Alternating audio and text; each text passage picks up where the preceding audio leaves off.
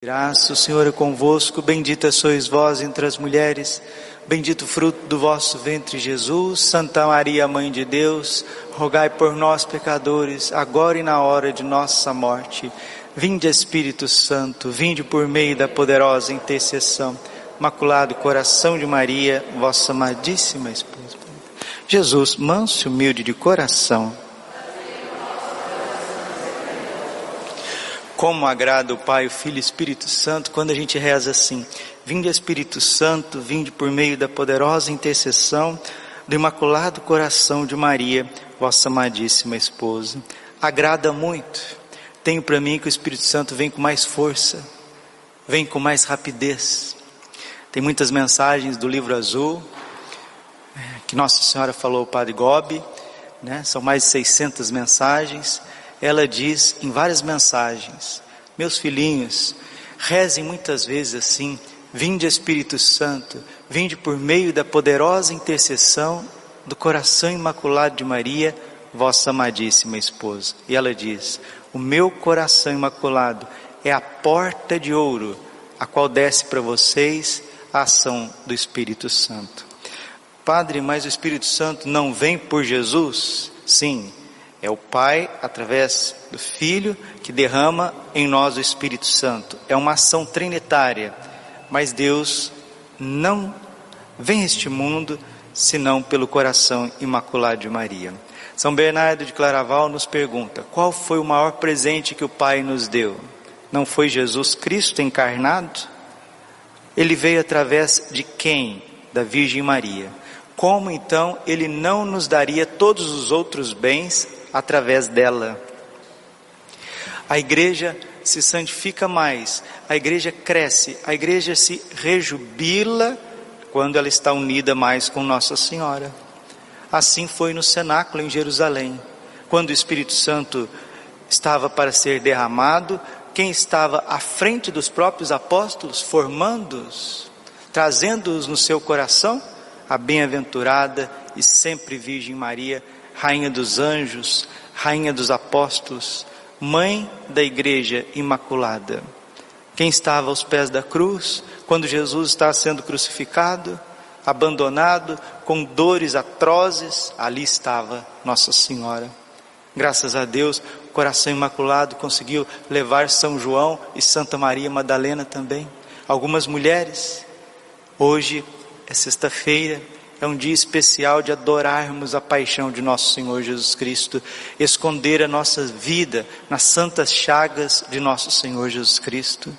Chagas abertas, coração ferido, o sangue de Cristo está entre nós e o perigo. Abster, hoje é dia de abster de carne, abster de doce, de guloseimas. É um dia de, de maior silêncio, de maior, maior recolhimento isso não isenta a alegria, não, não isenta a alegria, porque alegria é um dom lá no fundo do coração. Alegria não é euforia, não é ficar pulando, dando risada até no, no canto da, da orelha para mostrar que você está bem, não. Às vezes a pessoa dá risada para todo mundo, chega em casa, está com a tromba, está com a tromba. Não, isso não é alegria cristã. A alegria cristã, ela brota do fundo do teu coração. E qual que é o dom maior? Eu sou amado meu Senhor Jesus Cristo padeceu no lenho da cruz por mim, derramou o seu sangue sobre a minha vida. Eu posso adentrar um templo católico, eu posso adentrar a Santa Igreja de Deus, una santa, católica e apostólica. Eu posso comer a carne de Jesus, eu posso tocar no corpo e no sangue de Jesus. Os meus lábios são tintos com preciosíssimo sangue. Ele, Ele, Jesus é a tua alegria. Se Jesus sacramentado for vivo na tua vida, você vai ser uma pessoa alegre de dentro para fora, porque brota a certeza: eu sou amado. Eu sou amado. João capítulo 13, versículo 1. Amando os seus que estavam no mundo, amou-os até ao extremo ao extremo da dor, ao extremo da entrega. A igreja é a prolongação da paixão de nosso Senhor Jesus Cristo nessa terra. Colossenses capítulo 1, versículo 24. Alegro-me nos sofrimentos suportados por vós. Completo na minha carne aquilo que falta a paixão do meu Senhor Jesus Cristo pelo seu corpo, que é a igreja.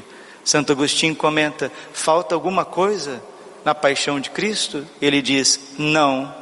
A cabeça completou a sua missão, agora é a vez dos membros. Somos nós. Bendita dor da tua vida, bendita cruz da tua vida.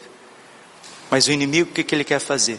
Ele quer fazer da tua dor motivo de queda, motivo de esfriamento, motivo de distanciamento, de medo.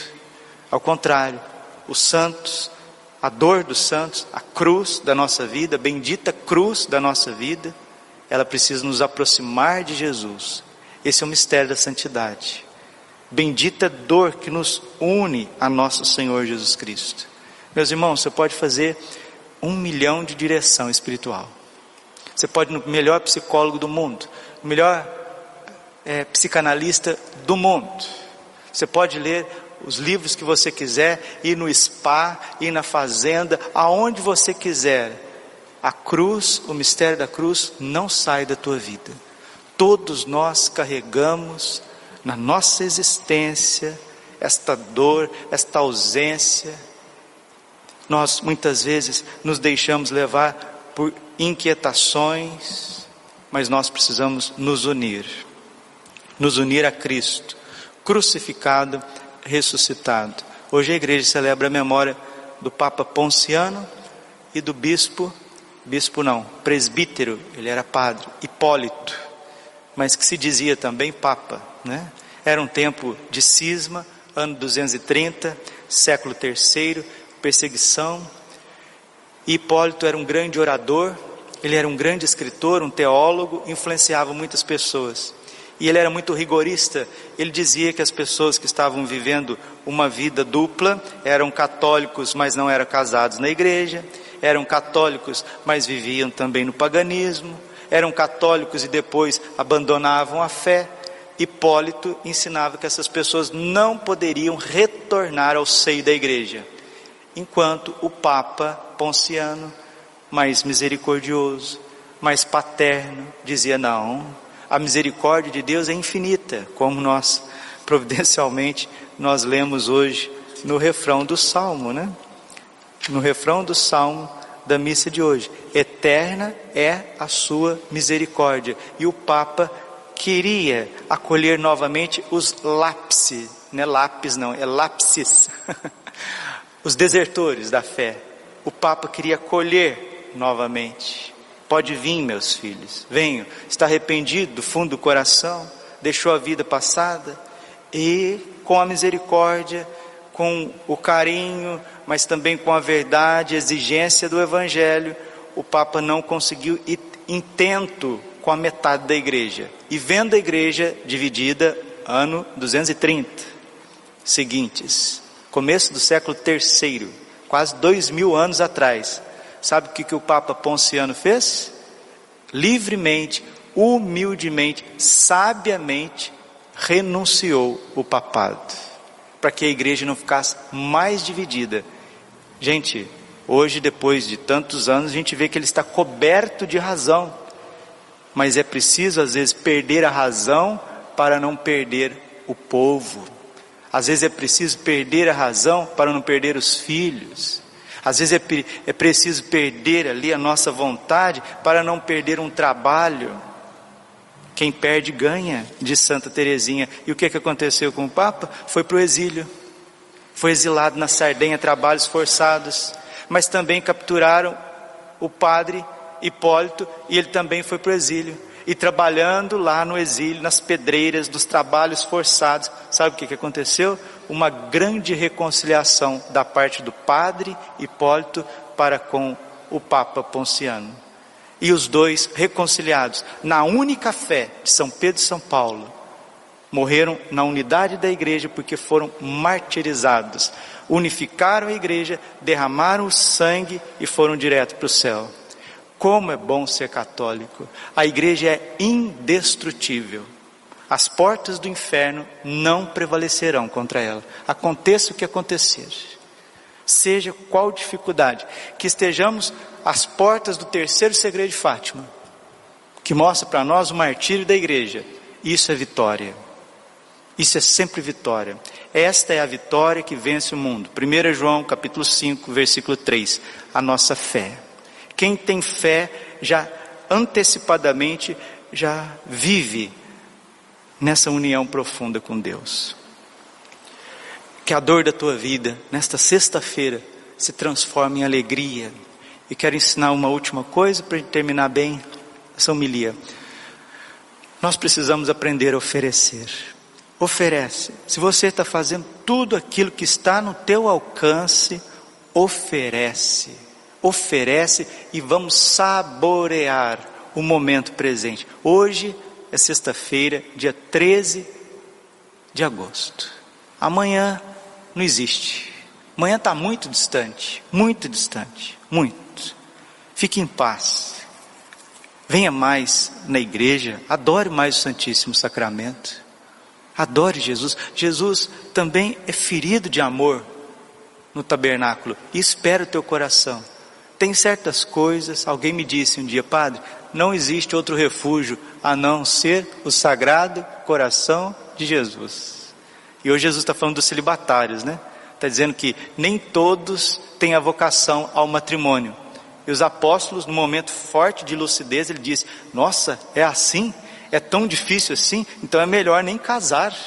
É Jesus, é o dom de cada um. Quem tem esse dom, vai viver esse dom. Mas quem não tem esse dom, vai viver o dom do celibato. O que é o celibato? Entregar a liberdade, entregar a juventude, entregar o coração, entregar as faculdades, entregar os trabalhos, por amor ao reino de Deus aonde Deus quer, como Deus quer, aonde Deus quer, do jeito que Ele quer.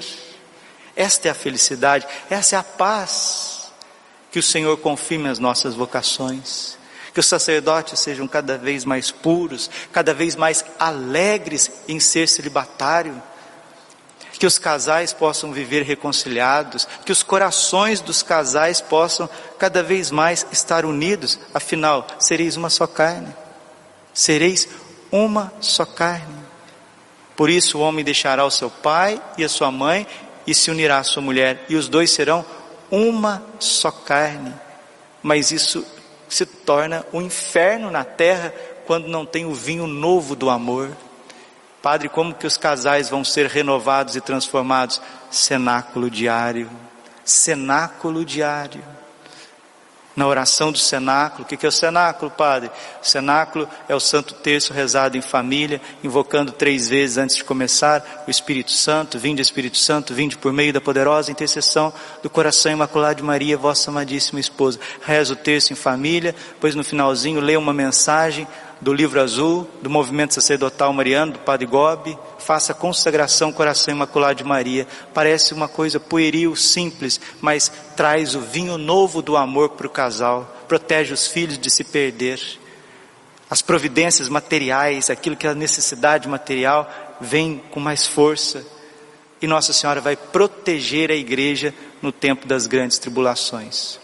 Em Medigore, em 82, Nossa Senhora disse para Miriana que Satanás está solto, é forte e continua fazendo das suas maldades, dividindo os corações, sendo implacável com os consagrados, separando os casais, levando ao divórcio, levando pessoas ao homicídio. Por isso Nossa Senhora disse lá em 82, 40 anos atrás, ela disse: usem todos os dias água benta, porque quando você usa água benta, é como se você estivesse se persignando com o preciosíssimo sangue de Cristo, porque o valor da água benta está no preciosíssimo sangue de nosso Senhor Jesus Cristo.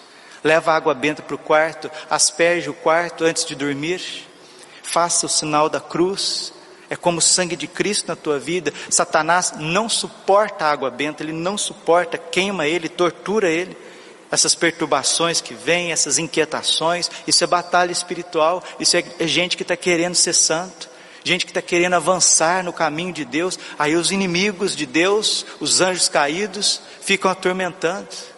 Mas vamos usar aquilo que Deus nos deu, as armas espirituais, 2 Coríntios 10, 4.